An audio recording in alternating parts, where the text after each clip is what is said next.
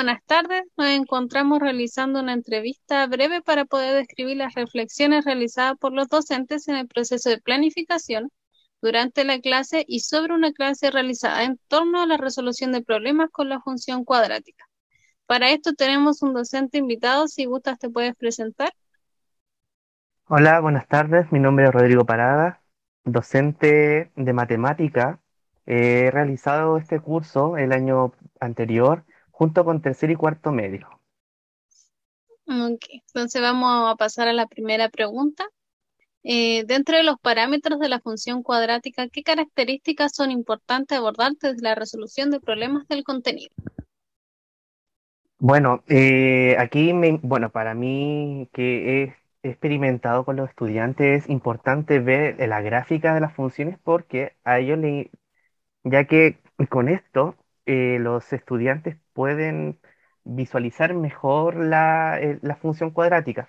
Obviamente, para, para entender las gráficas también tienen que entender los parámetros que uno tiene la función cuadrática, los cuales son el, el, A, que va a ser la concavidad, ¿cierto? Si es cóncava o convexa, la, la gráfica de la función, el B, que va a ser la parte lineal, la que difícil se ve en los establecimientos, y la parte C, que es el coeficiente de posición en donde va a cortar la función cuadrática en el, en el eje Y.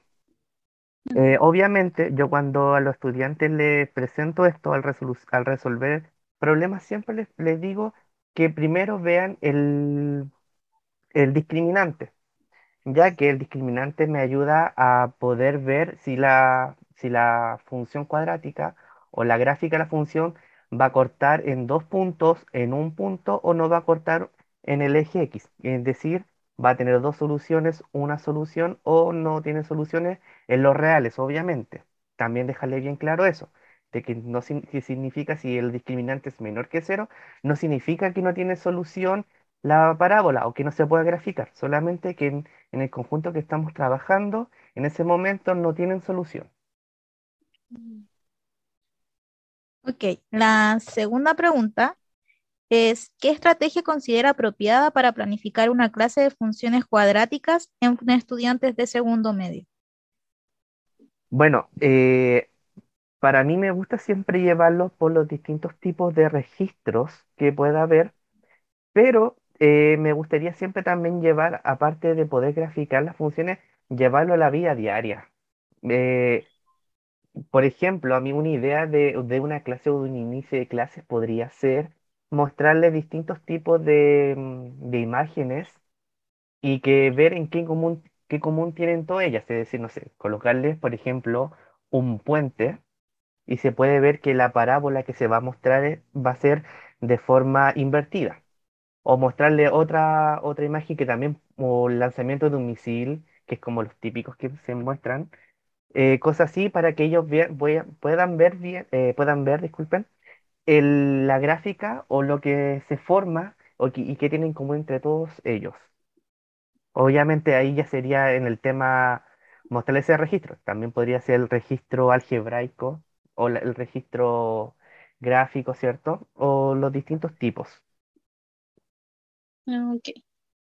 Eh, pasando a la tercera pregunta, ¿qué conocimientos previos considera necesario que deben poseer los estudiantes para desarrollar el nuevo contenido de la función cuadrática? Ya, en sí funciones es muy complicado, pero no es posible. Yo creo, bueno, para mí, para mí lo importante es primero saber diferenciar entre función y ecuación, entre una función y una ecuación. Esto es lo primordial para el estudiante cuando uno le explica, ¿ya? Pero para esto tienen que saber, lo que yo siempre hago es saber poder resolver ecuaciones de primer grado poder eh, eh, graficar funciones lineales y afín, obviamente. Eh, otra forma, otra cosa también importante es poder em, el contenido de em, factorización, de producto notable y de factorización, ya que uno fácilmente, uno le puede enseñar también el método del, de la fórmula general de la, o también de factorizar. Eh, ah, y también saber eh, potencias. Y obviamente raíces cuadradas, obviamente sabiendo que las raíces cuadradas no pueden contener, tienen que ser mayor o igual que cero, ya que si me da un número negativo, no existe en el conjunto y todo eso. Es, en resumen, sería función lineal, función afín, ecuación de primer grado, eh, factorización, producto notable, potencias y por último, raíces cuadradas. Entonces sigamos con la siguiente pregunta. Esta es considerando su experiencia. ¿Cómo recuerda haber aprendido la resolución de problemas de función cuadrática en su enseñanza escolar y o en su formación docente? Eh, bueno, primero voy a hablar en, el, como estudiante, como estudiante de, en la escolar, en la, época escolar. Eh, bueno, eh, cuando me, me pasaron función cuadrática, yo más que nada de poder llevar a la vida diaria fue difícil, ya que el profesor nunca lo enseñó de esa manera. Siempre fue de un tema más conductista, se podría decir, y nos aplicaba la fórmula. Obviamente no lo hacía un análisis tan profundo y, y poder entender en sí cómo van funcionando mm. cada una de las fórmulas. ¿A qué me refiero con esto? Me decía que el discriminante, ya, claro, me podía decir que el discriminante cuando era cero o, era uno o tenía o, menor que cero, eh, perdón, positivo, cero o negativo, me, me, decía que no tenía solución o no solución, pero no me entendía el porqué de eso. Que después ya en un análisis más profundo, ya cuando uno ya empieza a hacer clases, se da cuenta a qué, a qué va con eso. En el contexto como profesor, bueno, como docente, eh, como formación docente, eh, eh, justamente tuve un curso en el cual me enseñaron función cuadrática y pude ver el tema de los parámetros y identificar el, bueno, los parámetros A, B y C, y en especial el B, que yo nunca lo aprendí, siempre aprendí el A y el C, que era la concavidad, y el coeficiente de posición. Y aquí pude ver el tema del B, que sería la, la función lineal que representaría la función cuadrática. Entiendo. ¿Y cómo orientaría usted el aprendizaje de los estudiantes introduciendo recursos y o tecnologías relacionadas con el contenido de función cuadrática? Oh, ya, eh, en sí yo lo que haría, podría, bueno, lo que, lo que haría yo es que ellos mismos vayan, mm, vayan eh, interactuando con el tema de la función cuadrática. Es decir, yo, yo crearía en sí un software matemático, en este caso yo crearía como manejo en GeoGebra, crearía un, GeoGebra, ir eh, viendo que ellos eh, vayan sacando conclusiones. ¿Qué pasa en caso de que tome, por ejemplo, un valor positivo la o que tome un valor eh, negativo. ¿Ya? Obviamente recalcando que, restringiendo que la tiene que ser distinto de, de cero, ya eso es lo más importante, porque si eso pasa ya no podría, no, no, no podría existir, ¿ya? Eh, después lo mismo haría con el B y con el C. Y ver qué va pasando con la gráfica para que ellos se, eh, saquen conclusiones y poder después eh, realizar un pequeño análisis y aplicarlo, obviamente. Ok. Eh, siguiendo con, con su experiencia, ¿cuáles son las dificultades que emergen en los estudiantes al resolver problemas que involucran funciones cuadráticas? Ya, em, los problemas. Eh, me he dado, bueno,